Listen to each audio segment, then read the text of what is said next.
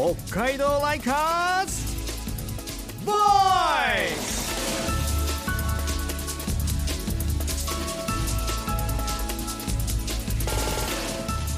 こんばんは田村みな実です。北海道ライカーズボイス。この番組は北海道を愛する人々で作る地域活性化ウェブサイト北海道ライカーズが送るラジオプログラム。北海道を愛するライカーズの声ボイスを発信します。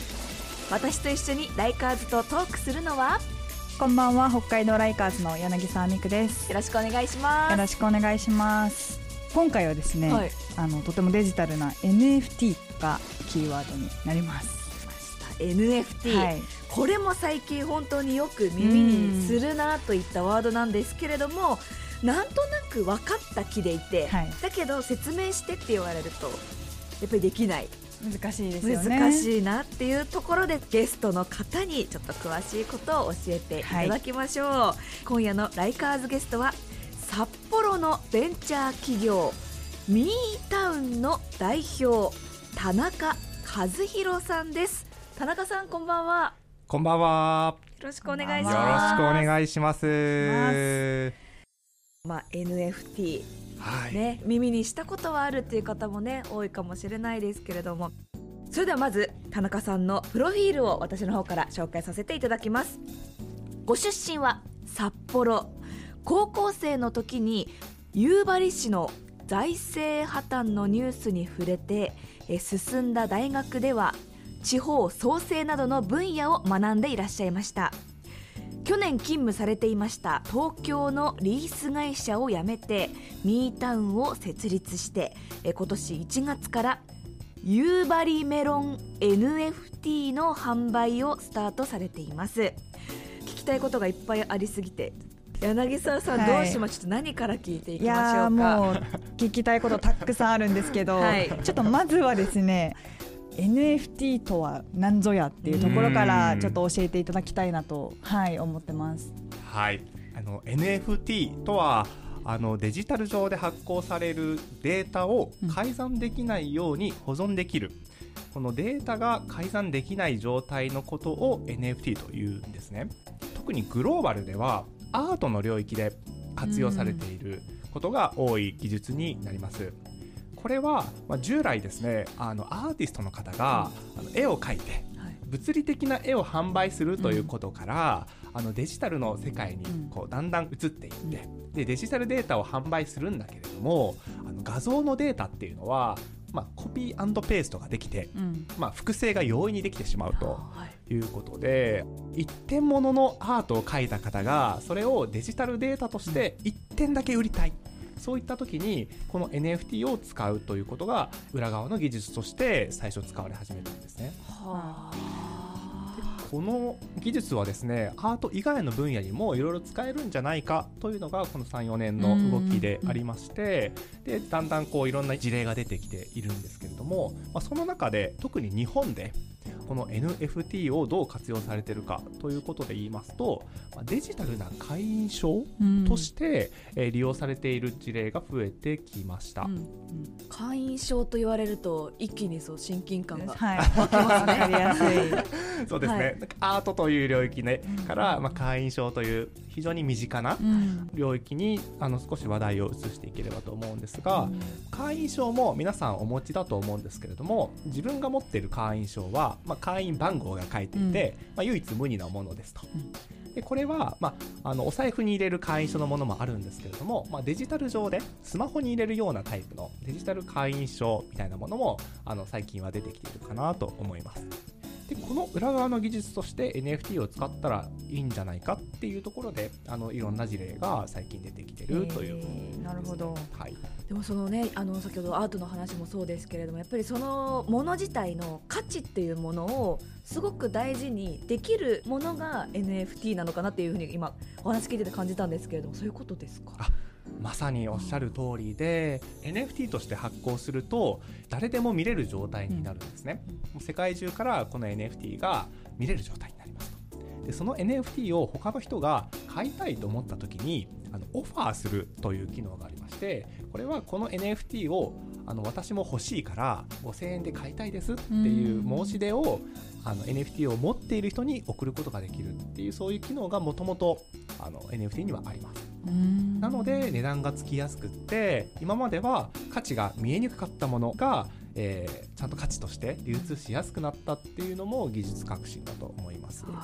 すごい技術革新まさにまさに本当にその言葉がぴったりだなっていう感じですけれど。もじゃあその NFT と今回この夕張メロンが結びついて何がどうなっていくんでしょうか？そうなんです今回はですね私たちこの夕張メロンを NFT と紐付けて、うん、夕張メロンのファンの輪を広げるというテーマで夕張メロン好きを集めてですねデジタル上にコミュニティを作ってみようという挑戦をしました。なるほど。いわゆるこうファンコミュニティというかファンクラブみたいなイメージですかね。そうですねまさにファンクラブという形が一番近いかなと思うんですがそのファンクラブの会員証ですねこれを NFT で発行したというような形になります。そのコミュニティではどんなことがされてるんですか？はい。今年の1月に初めて夕張メロン NFT を販売を開始したんですけれども、うん、これは種まきの時期に開始をしまして、この会員証を買うと夕張メロン農家さんがいるオンラインコミュニティに入ることができてその中で種まきから収穫までの様子をこうずっと見ることができ夕張メロン農家さんと会話もすることができます。はあ、で種まきからこう半年かけて育ってきたメロンが半年経つとこの会員証を持っている人には一人一玉届くとへそういう仕組みになっております。面白いですねそしてですね夕張メロン NFT はもう一つ重要な特徴があります、はい、この種まきの時期に夕張メロン NFT を購入して会員証を買ってファンクラブに入っていただくんですが、そのファンクラブの中で夕張メロンのファンの輪を広げる活動をしてくれた人に対してポイントが貯まるというような仕組みを作ってるんですね。でこれは例えば夕張メロンのことをツイッターでつぶやいたり、うんうん、SNS で拡散することでポイントが貯まるという仕組みになってるんですけれどもこのポイントを貯めていくとそれは夕張メロンのファンの輪を広げてくれた地域貢献者だということでポイントが貯まるとですね自分が受け取る予定のメロンがだんだん甘くなるという仕組みを作ってまして、甘くなる？お すごい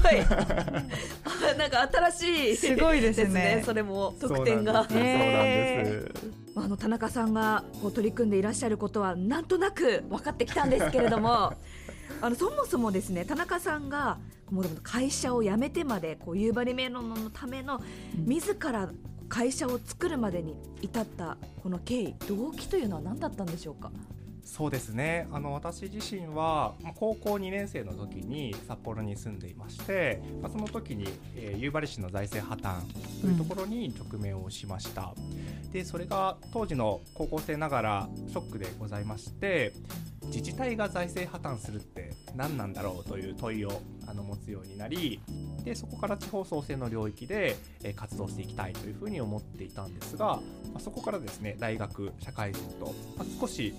地方創生のこともやりながらサラリーマンとしても仕事をしながらということだったんですが、先ほどの NFT という技術を活用した地域活性化ができるらしいという話を、え、2年前に聞きつけましてこの新しい技術で、えー、自分の地元の北海道を盛り上げられるかもしれないというところにインスピレーションをて何かやりたいという気持ちがもう湧き出てしまいそこで自分もツイッターをやってまして、はい、でツイッターでこう毎日例えば夕張メロンを NFT と紐付けたらこんなに面白いことができるんじゃないかとかなんかそんなことを毎日つぶやいていたら突然知らない人から DM が来まして、はい、その DM が開いてみたら私は JA 夕張市の職員なんですが、えー、あなたのあのつぶやきは面白いですと、えー、ちょっと一回お話ししたいんですけどっていうふうにお声がけをしていただき、あこんなところでつながれるんだというところで早速 JA 夕張市さんの方に出向きはじめましてと。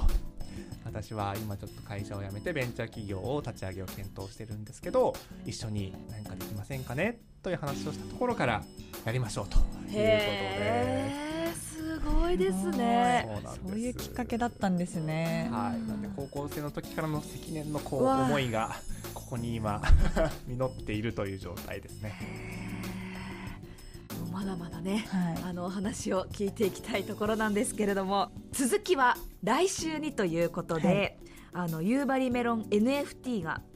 NFT だから起きていることを中心にちょっと来週はお話を伺えればと思っております。田中さん来週もよろしくお願いします。はいこちらこそよろしくお願いいたします。よろしくお願いします。北海道 Likers。Voice 身近な話題をピックアップしてお伝えする Likers Pick Talk です。今回はウェブサイト北海道ライカーズの人気記事から夕張に関する情報をピックアップしていきましょう。柳沢さん何の話題でしょうか？今夜はメロンクマ。おーでメロンございますクマ知ってますよ。あの今もメロンクマのグッズってこう空港とかうん。駅に行くとご当地土産として必ずと言っていいほど置いてあるのを見ているので根強い人気があるんだなというふうに感じてます。そうですねあの実は夕張市のあの新夕張駅近くにですねメロンクマの家っていうあのお店があるんですけど、はい。ここがあの実はその梅の親である若狭観光物産さんが直営で営まれている店舗でしてで T シャツとかストラップとかぬいぐるみっていうメロンクマのグッズがフルラインナップされているお店でなんとその数200種類。200 あるということで、200ですか、はい、えーメロンクマオンリーで200種オ類ンリーで200種類です。うわー200もあるんだすごいですよね。あの北海道ライカーズでも記事にさせてもらってるんですけど、はいあの取材したライターさんもですね、いつも店の前を通り過ぎるたびにメロンクマしか扱ってないショップって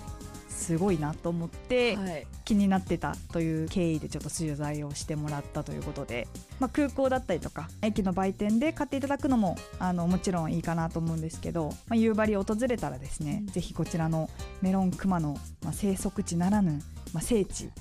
に足を運んでみていただきたいなと、はい、思います。はい、夕張メロンクマの家は JR 新夕張駅近くの国道274号沿いにあります。この時期冬の間は土日祝日お休みでして営業は平日のみとなっています。北海道ライカーズ Voice 今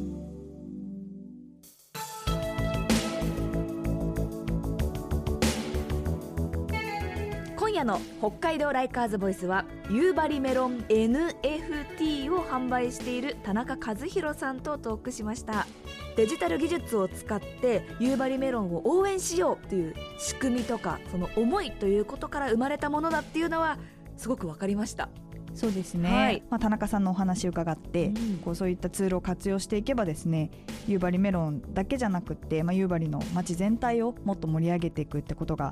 あのできるんだなっていうふうに思いましたし来週は NFT だからこそできる地域創生っていう側面をよりこう深掘っていろいろトークしていきたいなと思います。はい